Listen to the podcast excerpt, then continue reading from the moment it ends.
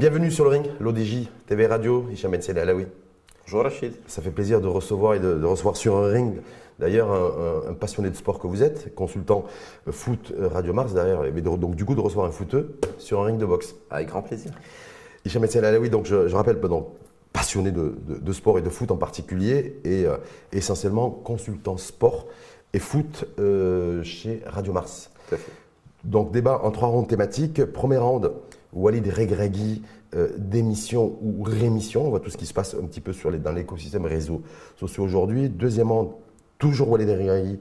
Selon vous, un technicien sans technique, avec un point d'interrogation. Et enfin, troisième round, Qatar 2022, Coupe du Monde, miracle ou exploit? Pour vous, Hicham Alaoui, sur la, le premier round, euh, Walid Regragui, démission ou rémission, est-ce que vous avez une position tranchée aujourd'hui sur ce que doit constituer l'avenir de Walid Regragui au sein des Lions de l'Atlas? Doit-il euh, être démis de ses fonctions? Peut-être d'ailleurs a-t-il l'intention lui-même de démissionner? Ou doit-il être euh, maintenu? Ah, pour moi, ma, religion est faite, comme on dirait. Walid El doit bien évidemment rester pour plusieurs considérations. La première, c'est une considération de stabilité.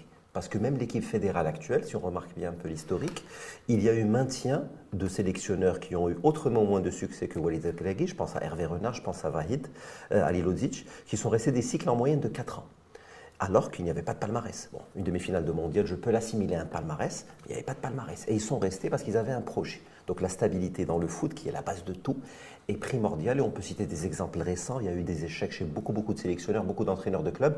Et la prime à la stabilité, la palme à la stabilité a permis de se développer. Deuxième sujet, Walid n'est pas passé du statut de héros à celui de zéro en quelques heures, en quelques minutes que, dure un match. Walid est un excellent technicien, un excellent fédérateur. On va y revenir dans les Mais par rapport à celles et ceux qui demandent sa démission, en avançant comme argument, Hicham Selalaoui, qu'il ben, n'a pas atteint l'objectif. Hum. Je rappelle que c'était en 2022, je crois que c'était en août, juillet, août, lorsqu'il y a eu la présentation de Walid Regragui, et lorsqu'il a été nommé d'ailleurs euh, à la tête de la sélection des, Lions de la classe, un des objectifs, c'était un, de bien figurer au Qatar, hum et, euh, parce que quatre mois après, c'était le début de la Coupe du Monde, et deux, d'atteindre les demi-finales de la Cannes en Côte d'Ivoire. Donc du coup, on se dit, voilà, il a, effectivement, il y a eu demi-finale au, Qatar, mais échec, sorti en huitième de finale en, en, Côte d'Ivoire, donc euh, objectif non atteint. Donc il doit remettre ça sa démission Il doit être euh, défait de ses fonctions bah, Déjà, j'aimerais apporter une petite précision, un petit aparté. Comparativement à d'autres pays, notamment nos voisins algériens, j'ai compris que le contrat du sélectionneur local, par exemple,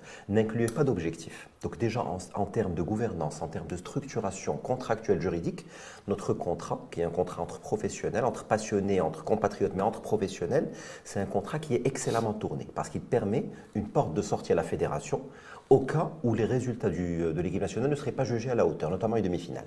Après, moi, ce que j'ai compris des termes du contrat, c'est que la fédération avait le droit de démettre Walid El en cas de non-atteinte d'un objectif transitoire qui est celui de demi-finale de la, Coupe d'Afrique, hum. mais c'est un droit, ce n'est pas une obligation. Hum. Donc moi, je... Mais aux yeux des opinions publiques, euh, de se dire voilà, celles qui réagissent, c'est qu'effectivement disent il n'a pas, pas atteint son objectif, donc il doit démissionner. C'est un petit peu, c'est comme ça que ça se passe un peu partout. Chaque fois qu'il y a une, relation contractuelle avec des objectifs euh, fixés, et que donc du coup, euh, il doit, il doit, il doit partir. Est-ce que vous considérez que c'est, est-ce que vous donnez du crédit à cet argument? Non, honnêtement non parce qu'on on a écrit beaucoup, beaucoup de choses dans des contrats, indépendamment même de la relation contractuelle entre Walid et la fédération, même dans des contrats commerciaux et autres, mais il se peut qu'il y ait des éléments de contexte qui permettent de pondérer, parmi lesquels la recherche de la stabilité, le potentiel, le fait qu'il y ait une canne qui se profile à horizon 18 mois. Moi, pour moi, pour maintenir les apparences et pour rester sur l'engagement annoncé par Walid lui-même lors d'une déclaration précédente, je pense que Walid doit faire la démarche de dire ben, je m'étais engagé à partir, est-ce que vous voulez que je parte? Et je pense, mais je ne suis personne, mais moi j'adorerais que la réponse de Monsieur le Président de la Fédération soit non Walid, je pense que tu as fait des erreurs, mais je pense que tu dois rester si tu corriges ceci, ceci et cela. En même temps, aujourd'hui, effectivement, par rapport au, parcours des Lions de l'Atlas à la Cannes, beaucoup de, Marocains et Marocains sont profondément déçus, euh, très en colère, lui en veulent beaucoup, et, euh, et surtout lui ont reproché son manque d'humilité beaucoup encore à l'esprit le feuilleton, l'épisode euh, qui a marqué d'ailleurs beaucoup de conscience après le match contre le Congo. Mhm. Et son comportement et son attitude, d'ailleurs, il avait été euh, sanctionné par la, Confédération africaine de, foot qui est revenu ensuite sur sa décision. Mais voilà, c'est que globalement, le Walid Regragui, adulé au Qatar euh, un an auparavant, en décembre 2022, ben, cette fois-ci, il est beaucoup plus contesté. Donc, est-ce que quand on est contesté aussi par une majorité ou une minorité, en tout cas très dynamique, de la population, est-ce qu'on est dans les conditions psychologiques aussi pour pouvoir rester euh, à la tête de la sélection Qu'est-ce qu'on n'a pas entendu autour de Didier Deschamps lorsqu'il n'a pas gagné l'Euro à domicile, alors qu'il s'avait refait les stades, l'Euro 2016, en lui disant et en plus, Cristiano Ronaldo s'est blessé en finale et c'est Eder qui est remplaçant à Lille qui rentre. Et toi, tu es les meilleurs joueurs du monde et tu ne gagnes pas ton euro. Ce qu'a fait Monsieur le Président de la Fédération française, il a confirmé le Walid local qui est Didier Deschamps, qui a été joueur, capitaine de l'équipe nationale, un peu comme Walid. Et deux ans plus tard, il lui a très bien rendu la politesse. Il se peut qu'on ait des échecs et des écueils potentiels. Après, pour en revenir à la gestion de la canne par Walid, je pense que lui-même, euh, il s'en veut énormément. L'incident il, a, il a fauté, il n'a pas été à la hauteur Oui. Il a, il a, Est-ce qu'il a fait preuve, selon vous, de, manque d'humilité? Manque d'humilité, je ne sais pas. En tout cas, manque de discernement, oui. Parce que Walid, des fois, je pense à être trop euh, ouvert et à être trop humble, justement. Walid ne réalise pas le statut qu'il a, qui est le statut d'un demi-finaliste de mondial, de sélectionneur d'une très grande nation footballistique, et au-delà même des aspects footballistiques qu'est le Maroc. Donc je comprends que Walid, bien entendu, j'avais dit euh, sous cette forme, dans le top 3 des choses les plus stupides que j'ai dû entendre dans ma vie, tout domaine confondu, c'est de sous-entendre que Walid ait eu des abus tels que M. Mbemba a pu les sous-entendre. Ça, c'est mmh. ridicule. Jamais Walid ne ferait ça. C'est une évidence rare.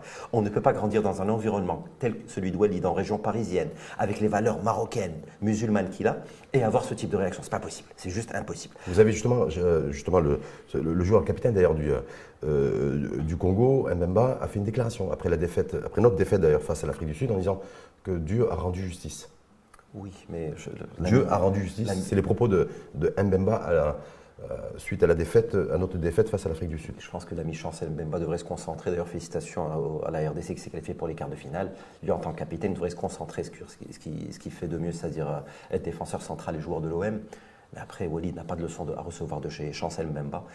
Bien entendu que Walid n'a eu aucun débordement auprès de Chancel Mbemba. Là où j'en veux, en revanche. Est-ce qu'on a des preuves là-dessus? Est-ce qu'on a des, faits? Est-ce que vous Comme quoi, parce que ça pourrait remettre en cause aussi la sanction qui avait été attribuée par la, par la CAF à Walid Regragui, même s'ils se sont rétractés par la suite. L'absence de preuve est une preuve. Parce que dans une ère où tout le monde est flic et tout le monde est pisté, il y a des micros partout, il y a des caméras partout, il y a des téléphones partout, s'il y avait quelque chose, elle serait sortie. Et je suis persuadé qu'il n'y a rien. En revanche, pourquoi Walid nous a rentré dans cette polémique complètement dispensable et complètement stérile, où notre capitaine a dû passer 2-3 euh, heures après le match à réfléchir à comment réagir avec peut-être son community manager, Naïf Agred a faire une sortie, Walid lui-même a vécu deux jours, alors qu'il devait être dans une projection sur le match suivant, à se dire suis-je suspendu, ne suis-je pas suspendu, m'accuse-t-on de choses graves de pas... il s'est mis la tête dans le guidon. Est-ce qu'il a, montré ses, est a montré ses limites ce jour-là? Non, il a, Les limites d'un entraîneur, effectivement, qui n'a pas forcément l'étoffe d'un entraîneur à l'échelle internationale. Est-ce qu'on peut imaginer qu'un Carlo Ancelotti puisse se comporter ainsi? C'est possible. On a vu de très très grands noms euh, péter un câble, désolé de mon expression très vulgaire, à des occasions autrement plus, plus sérieuses. D'ailleurs, il n'y a pas eu d'impact parce qu'on s'est qualifié premier de notre poule. En revanche, je ne dirais pas que Walid n'a pas l'étoffe, mais Walid doit continuer à prendre. On peut être demi-finaliste de mondial et être perfectible. Sur ce volet-là, sur la, nécessité de prendre du recul, surtout après une prestation ratée, là, il y a clairement donc des, il a, Donc, il est toujours en phase d'apprentissage de, la fonction de sélectionneur des Lions de l'Atlas. Donc, Hicham oui, vous considérez qu'en fait, euh, Walid Regragui, je crois savoir qu'il y a une rencontre qui est prévue avec. Euh, euh, son président, comme, il l'a dit d'ailleurs sur les, dans différents médias, euh, Fauzi Larjar, parce que c'est Fauzi Larjar effectivement qui l'a recruté, qui l'a nommé, c'était en août 2022, donc ils doivent se revoir dans les prochains jours. Mhm. Vous faites partie de ceux qui considèrent que Fauzi Larjar doit tout faire de son côté pour euh, que Walid aille au bout de son contrat. Je rappelle qu'il a un contrat de 2022 à 2026. Peut-être qu'on évoquera ça lors des deux rounds suivants, mais en tout cas pour moi, les axes d'amélioration de Walid ont été d'une limpidité rare. Si, Monsieur le Président de la Fédération, encore une fois, je ne donne pas de conseil, je ne suis personne, mais s'il sent que Walid a compris ce qui s'était passé, pour moi, Walid est l'homme de la situation de très très loin. Il n'y a personne, ne serait-ce que dans l'entourage proche, qui peut prétendre à sa place. Mais si, peut-être, Monsieur le Président sent que Walid s'est enferré dans une espèce d'euphorie, dans une, logique différente, là, pour le coup, il y aurait discussion. Mais pour moi, connaissant Walid, son humilité, son recul, son autocritique, pour moi, bien évidemment, il a compris ce qui s'est passé, bien évidemment, il doit rester. Est-ce que ce qui pourrait euh, peser un petit peu sur la balance et la décision qui pourrait être prise dans un sens, euh, le maintien ou, le, débarquement, j'ai envie de dire, euh, de Walid Regragui, ça peut être le propos qu'il a tenu quelques heures après le coup de sifflet final contre l'Afrique du Sud en disant le principal responsable, le seul responsable, ce ne sont pas les joueurs, mais c'est moi. C'est pour ça qu'il doit rester. Quelqu'un qui a compris ça, qui a cette maturité, qui a ce recul tellement à chaud, c'est qu'il a compris ce qui s'était passé. Pour cette phrase-là, moi, je le maintiens. Mais, certains considérant qu'à partir du moment où on, a, mis le doigt sur un responsable, c'est lui qui doit payer oui, mais la facture. Être éliminé en huitième de finale face à une équipe dont l'ossature est régulièrement battue par un club de Botola, qui est le Wydad de Casablanca. Le club en question est en Mamelody Sundowns. Et il y a une star qui joue à Ehli que le roi bat régulièrement également. Bien entendu que sortir en huitième de finale après avoir été premier de sa poule avec 7 points et avoir géré brillamment des conditions climatiques difficiles lors du deuxième match à 14h heure locale, mais il ne faut pas être grand clair pour dire le responsable, c'est le coach. On parlera de choix de joueurs, on parlera de choix de tactique. Et on va y revenir d'ailleurs. Le responsable, c'est le coach, bien évidemment. Donc, deuxième, deuxièmement, justement, Walid Regragui, toujours lui, puisque c'est lui euh, qui, d'ailleurs, il l'a il a, il a exprimé en disant que je suis le responsable de cet échec en, Côte d'Ivoire et non pas les joueurs, parce que je ne leur en veux pas. C'est ce deuxième round autour de un technicien sans technique.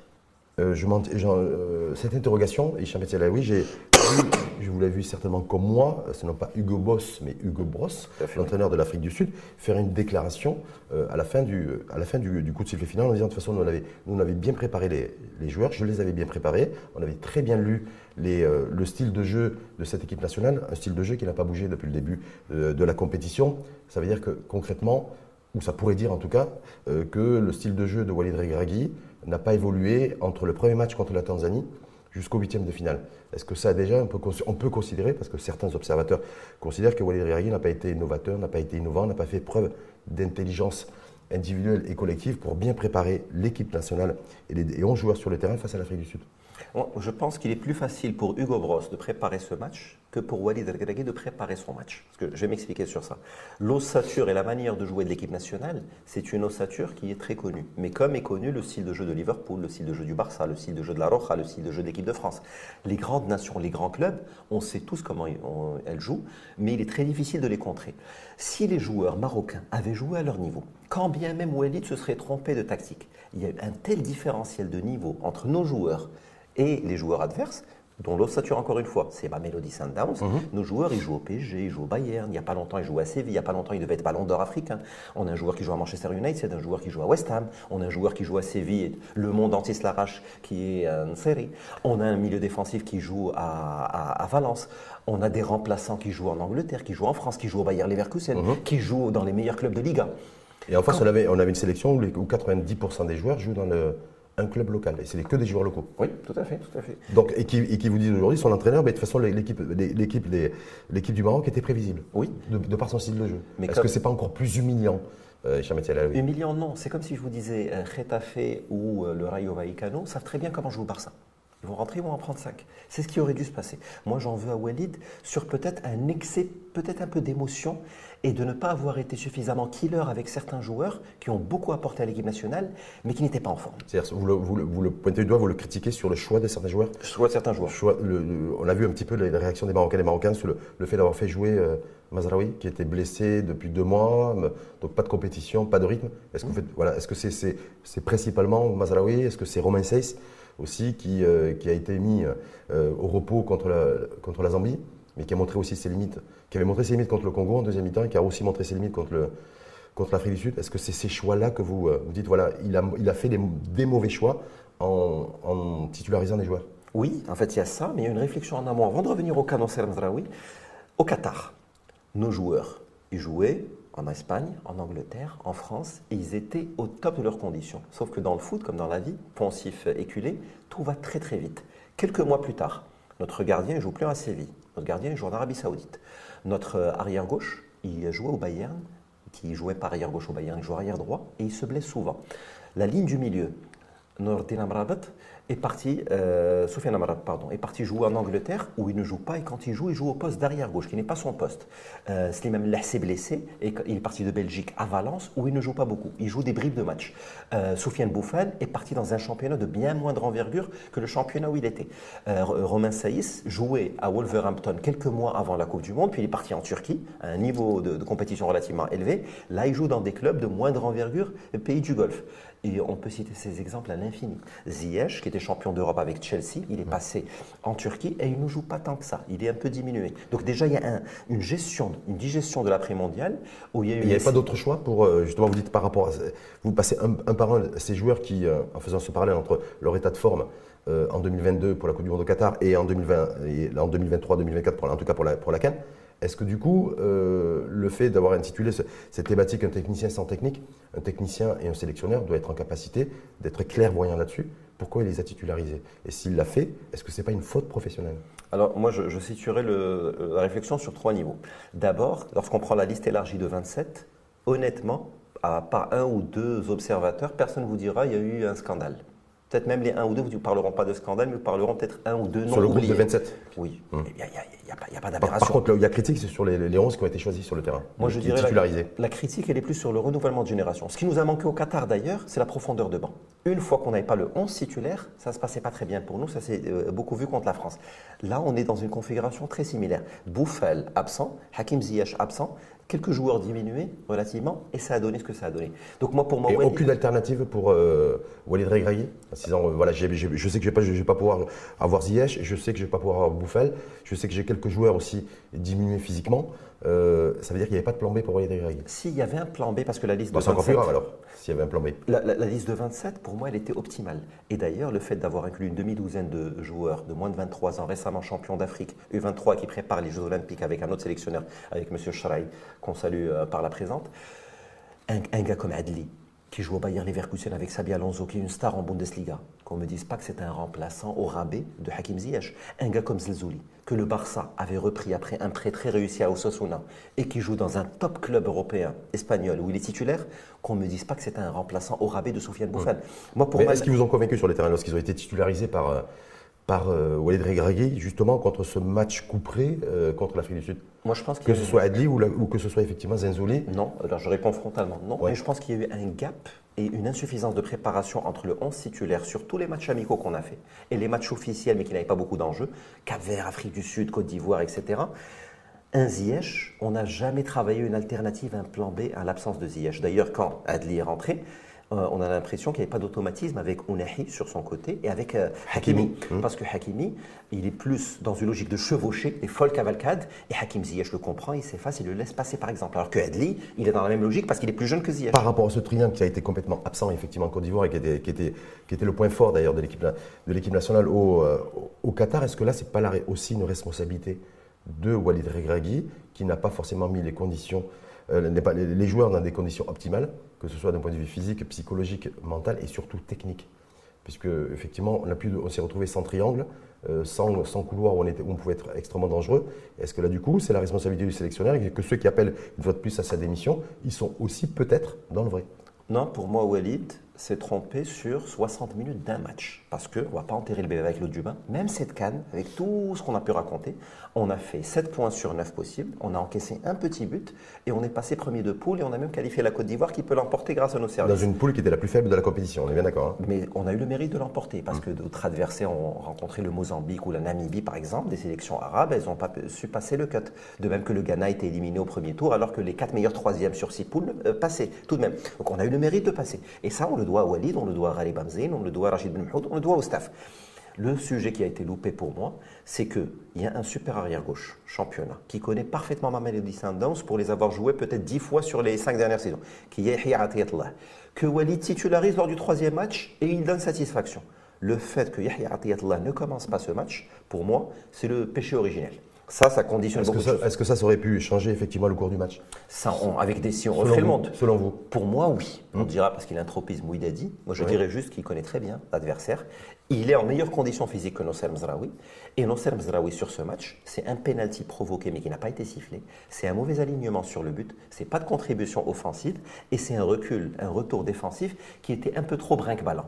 C'était trop léger à ce niveau de compétition. Est-ce que c'est beaucoup plus pénalisant, et ça a été beaucoup plus pénalisant pour l'équipe, que Achraf Hakimi, pour qui bien sûr on a beaucoup de respect, mais qui manque un penalty, qui pouvait être déterminant et qui pouvait nous remettre dans le match. Parce ah. que je veux bien, parce qu'il y a beaucoup de critiques sur, sur, Mazraoui, le fait qu'effectivement il a, il, a, il a, provoqué un penalty qui n'a pas été sifflé euh, par l'arbitre, une erreur aussi de placement euh, en défense qui nous, qui nous coûte le, premier but d'ailleurs euh, contre l'Afrique du Sud, mais d'un côté aussi on a un joueur qui a loupé un penalty un instant stratégique. Oui, il n'y a pas plus stratégique qu'une finale de Coupe du Monde. Roberto Baggio a loupé, Socrates, Zico, Zidane, mhm. Pelé, Messi, ils ont tous loupé. Cristiano, ils ont tous loupé. Non, mais si on met en équation par rapport à Mazaraoui Alors, euh, Achraf Hakimi est un arrière-droit qui a mhm. fait une canne exceptionnelle un engagement physique ahurissant. Même le second match contre la RDC, pour quelqu'un qui ne connaît pas très bien ses températures, qui n'a pas l'habitude de beaucoup jouer dans, sous ces conditions, la canne d'Ashraf Hakimi a été exemplaire. Qu'Ashraf Hakimi prenne le ballon, veuille prendre ses responsabilités, veuille rester sur le souvenir du tir au but marqué contre l'Espagne. Ça, je salue Ashraf Hakimi. Jamais je jetterai la pierre à quelqu'un qui veut tirer un penalty, qui prend cette responsabilité. D'ailleurs, ça ne pas, pas manqué de sérénité sur le penalty. On a vu Ashraf Hakimi beaucoup plus à l'aise sur des pénaltys que celui qu'il a tiré contre l'Afrique du Sud. Certains considèrent qu'effectivement le manque de sérénité de Walid Regragui, y compris notamment d'ailleurs juste la conférence de presse à la veille du match, c'est aussi le, fait qu'il a eu un effet de contagiosité et que les joueurs sur le terrain étaient aussi fébriles parce que le coach lui-même était fébrile et que ça s'est traduit par ce penalty euh, tiré avec, beaucoup, avec un manque de sérénité. En tout cas, on le voit dans la force de frappe de Hakimi et la violence du ballon contre la barre transversale lui généralement qui tire assez, euh, qui, place souvent ses ballons avec beaucoup de facilité. Non, ça je pense. Rachid, on parle d'un joueur professionnel qui a connu la Bundesliga, qui a connu la Liga, qui a connu la Ligue 1, qui a connu la Serie A, qui a connu de l'extra sportif, judiciaire, et qui a sorti la meilleure saison de sa vie. Alors qu'il y avait de l'extra sportif plutôt sérieux à côté. On parle de ce type de joueurs. C'est des personnalités que toi, moi ne comprendrons pas beaucoup parce que c'est des gens qui sont d'une force mentale exceptionnelle qui, dépasse celle du commun des morts. Donc, ne me disent pas parce que Walid était moins serein sur le banc, Achraf a loupé son, son penalty. En revanche, il y en a qui ont fait ce lien. Moi, le lien que je ferai, c'est euh, Amin Harit qui hmm. va faire un bisou sur la tête d'Achraf Hakimi au moment où on a besoin juste un petit temps de concentration et j'ai pas besoin que tu me rajoutes un peu de pression. Moi, je ferai référence au penalty loupé par Achraf Hakimi dans un match plus anecdotique contre la Tanzanie, tiré de la même manière. Moi, je dirais, on ne se réconcilie pas avec les filets sur le dos de l'équipe nationale. Parce que si tu as loupé, ben, peut-être que ce serait bien de passer la main. En revanche, à la décharge d'Ashraf Hakimi, je pense que ne se bousculait pas au portillon pour aller tirer. J'aimerais bien voir le capitaine qui veut le tirer, j'aimerais bien voir les cadres de l'équipe qui veulent tirer. Je pense que tout le monde attendait que ça se passe. Effectivement, c'est jamais facile, mais malheureusement, il l'a loupé, il a, le ballon a fracassé, non pas le filet, mais a fracassé la transversale. Ça arrive. Troisième round, Qatar justement en 2022, cette Coupe du Monde où on a atteint les, demi-finales pour la première fois de notre histoire d'ailleurs euh, d'une Coupe du Monde. Certains se disent aujourd'hui, et considèrent une fois de plus à tort ou à raison, miracle ou exploit? Au vu de la prestation globale des Lions de l'Atlas en, en, Côte d'Ivoire, c'est voilà, en fait, on a l'impression que c'est pas du tout la même équipe. Donc c'est beaucoup plus un miracle ce qui s'est produit au Qatar qu'un exploit purement sportif et footballistique. Miracle et exploit parce que qu'il pleuve, qu'il neige ou qu'il vente, la demi-finale du mondial, les souvenirs qui sont liés, je parlerai juste de ma modeste personne, c'est des souvenirs similaires à la naissance d'un enfant, c'est des souvenirs exceptionnels et qui resteront gravés à vie sauf si la maladie s'en charge par la suite d'avoir des souvenirs un peu brinque-ballant. Mais ce qui s'est passé au Qatar restera au Qatar. Euh, respect et reconnaissance éternelle à Walid, à Fouzil Rja, à tous ceux qui ont contribué de très près ou de très loin à ce succès. En revanche, à la décharge de Walid, moi je dirais, dans toute l'histoire d'un pays sportif comme le Maroc, on est passé trois fois dans des matchs à élimination directe. C'est ça l'histoire sportive du Maroc en Cannes. Parce qu'avant, ça se passait en poule unique, c'est la victoire 76 par exemple pour le Maroc. Mhm. Puis il y a eu deux poules de 4 et les deux premiers passés en demi-finale. Puis on est passé progressivement en quart de finale, puis en huitième de finale depuis deux éditions. Sur l'ensemble de son vécu en Cannes, le Maroc, à part la Cannes 2004, égalisation de Schmach à la 97e minute. Ou la cette fameuse finale contre la Tunisie, euh, et, où, on perd mais tu enlèves le match contre l'Algérie, on gagne 3-1 après prolongation. Tu enlèves le match contre le Mali dans la foulée, on fait 4-0. Match contre le Malawi, la dernière canne à chaque fois qu'on a eu à jouer un match à élimination directe, le Maroc l'a perdu. Peut-être qu'il y a euh, un sujet mental à creuser, peut-être qu'il y a une peur de la victoire, peut-être tout simplement que le Maroc est. Est-ce, que du coup, il y a certains considèrent qu'effectivement, par rapport à ce qui, le comportement de l'équipe euh, au Qatar et euh, en, parler en mettant en équation celui, celui en Côte d'Ivoire, c'est peut-être qu'effectivement, qu'au Qatar, on avait peur des adversaires, on avait peur de la Croatie quand on est rentré sur le terrain, on avait peut-être un peu moins peur contre le Canada, mais on avait très peur contre la Belgique, comme on a eu très peur contre l'Espagne en huitième de finale, mm. puis très peur contre le Portugal en, en quart de finale, et que cette peur-là, en fait, qui traduit un respect à l'égard de l'adversaire qui nous a fait défaut euh, en Côte d'Ivoire. Est-ce que c'est pas ça aussi?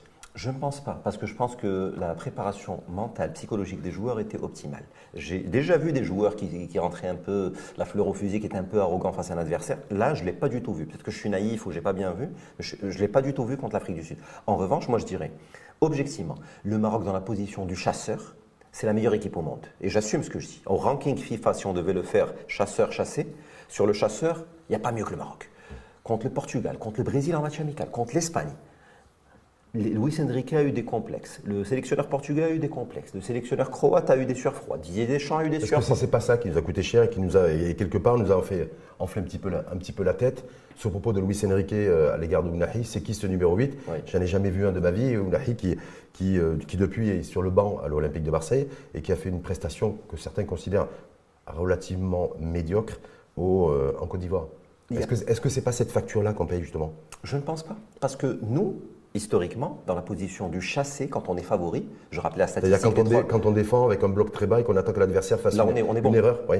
on est- quand il s'agit de faire le jeu, quand on est attendu, on est une nation sportive très quelconque. Et j'assume ce que je dis, on demeure une nation pour moi dans le top 30 mondial. C'est-à-dire cette sélection nationale euh, coachée par Walid Regragui n'est pas en capacité de faire le jeu, de prendre le jeu à son compte et d'être efficace. Pas ça encore. vous. Les vagues successives où j'asphyxie l'adversaire, c'est vrai que le climat n'a pas aidé. Mais même dans d'autres contextes, on a joué le Cap Vert à Rabat, on a joué l'Afrique du Sud, on a joué la Côte d'Ivoire, Mhm. on a joué le Burkina à, Lens. Dans un contexte particulier, c'était le post-séisme. Jami'. Euh, c'était euh, les limites qu'on a pu voir d'une équipe qui doit faire le jeu, elle n'arrivait pas à le faire. Est-ce que ça veut dire que là aussi, ça montre les limites de Walid Regragui? Vous avez fait tout à l'heure l'inventaire euh, exhaustif, j'ai envie de dire, de ces différents joueurs qui jouent dans des grands clubs européens. Donc on a tous cette, je veux dire, cette matière première à transformer.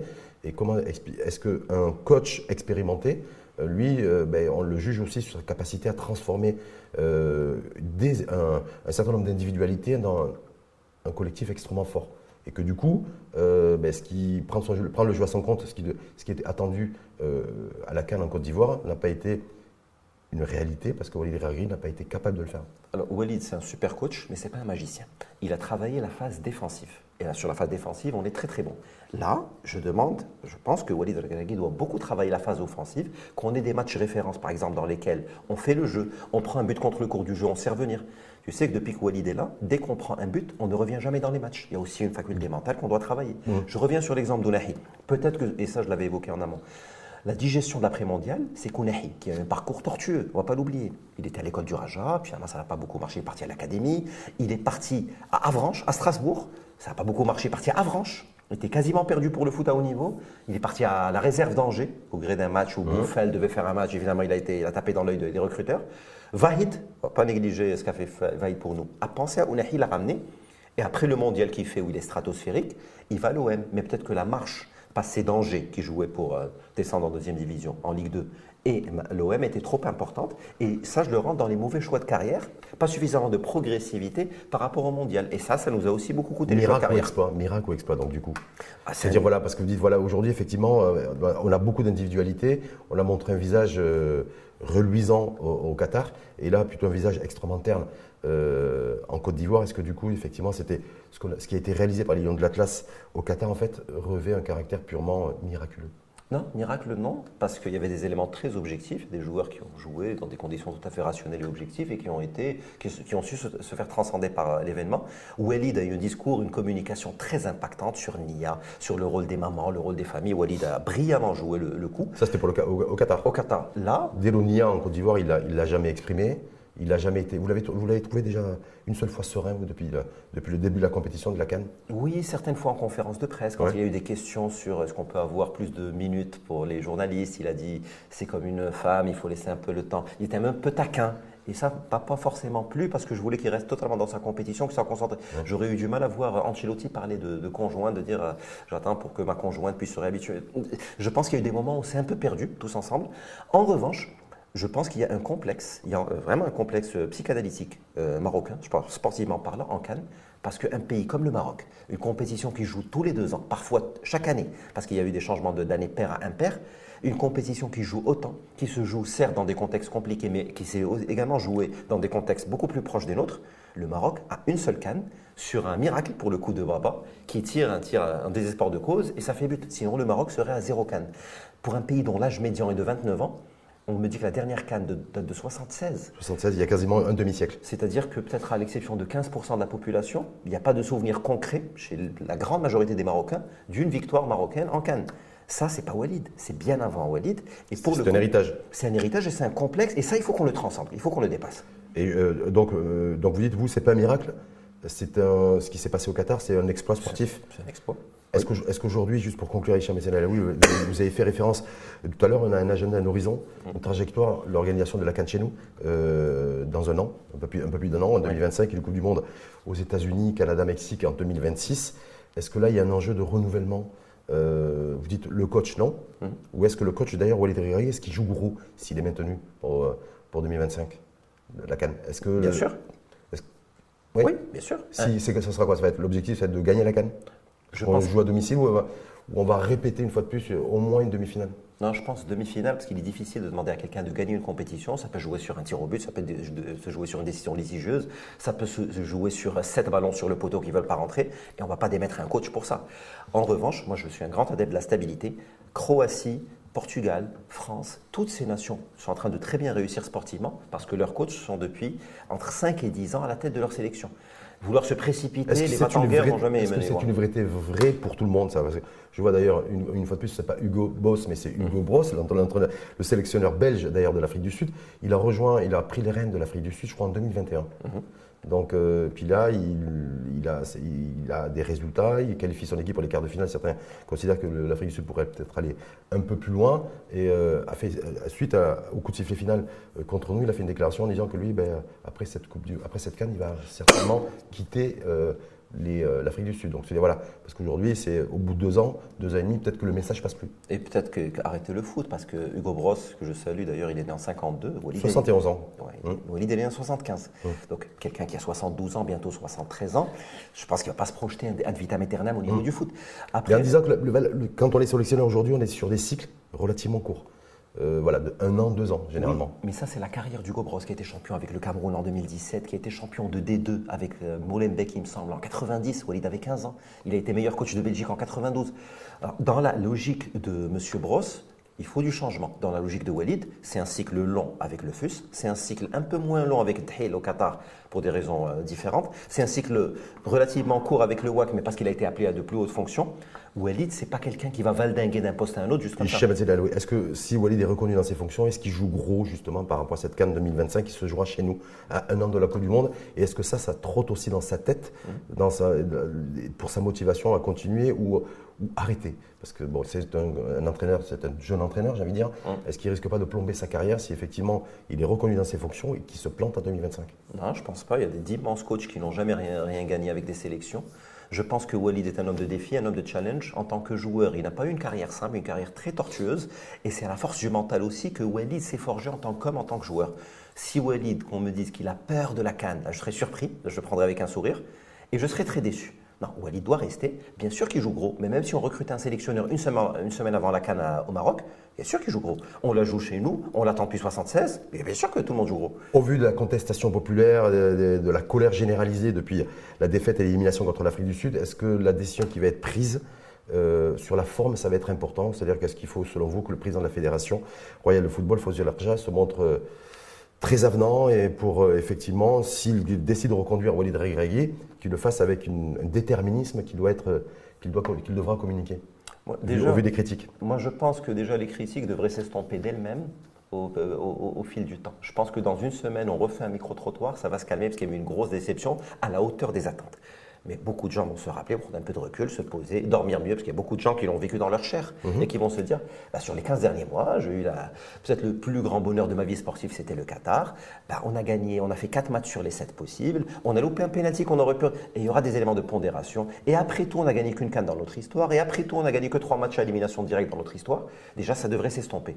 Après, sur la gestion de ce cas, qui n'est pas un cas simple pour Monsieur le Président de la Fédération, ni pour Walid d'ailleurs, bien sûr qu'il faudra faire preuve de doigté, de communication, de didactique, Et ne pas se, ne pas se, ne contenter d'un simple communiqué. C'est ça que je veux dire. Et- et Je pense qu'il faut soigner la forme. Moi, j'adorais par exemple une conférence de presse où euh, Walid anticipe d'ores et déjà les choix qu'il va faire, les choix forts. Tel, tel, tel joueur, fin de carrière avec l'équipe nationale. C'est pas punitif, c'est juste pour dire, je pense qu'on a tourné la page peut-être un peu tard, on aurait dû la tourner plus tôt. Voici les choix que je veux faire. Les choix d'adversaires, c'est bien beau d'affronter le Brésil à Tanger. Et voilà le, le prochain objectif que je me fixe pour la CAN 2025. Oui. Est-ce qu'il devra, s'il est reconnu dans ses fonctions selon vous, dire voilà l'objectif assigné pour 2025 Et euh, si je l'atteins, mais tant mieux. Si je l'atteins pas, je partirai. Est-ce que c'est dire. discours-là qu'il faut tenir Il n'a même pas besoin de le dire, c'est par défaut. Ah. Parce que quand on est demi-finaliste de mondial et qu'on a argué du prétexte du climat, de la température, de l'humidité, quand on l'a joué à Rabat, à Marrakech, Tanger, chez nous avec un public qui est le plus beau public au monde, ah, bien sûr qu'on a la pression de la gagner. Et sinon, on doit partir, je pense. Merci en tout cas infiniment à vous, Hicham Ben c'est oui, on le voit bien dans, le- dans votre, dans votre regard et dans vos mots et les mots choisis, MOTS, passionné de ballon rond. Euh, Et beaucoup de respect pour Walid. Et beaucoup de, on l'a Il mérite tellement mieux. Il mérite Mais- pas- mieux que les critiques qu'il a eues, même s'il a un peu peut-être loupé, il a mal négocié un match, mais il mérite plus de considération. peut-être que cette cale va lui servir, lui, Oui. euh, de leçon. C'est peut-être une, aussi une leçon de vie dans Oui. son cursus d'apprentissage euh, de la fonction euh, d'entraîneur et surtout de sélectionneur d'une équipe, d'une sélection nationale. Donc merci une fois de plus à vous. Sela, oui, je rappelle aussi consultant sportif à chez nos confrères d'ailleurs de Radio Mars. Avec plaisir.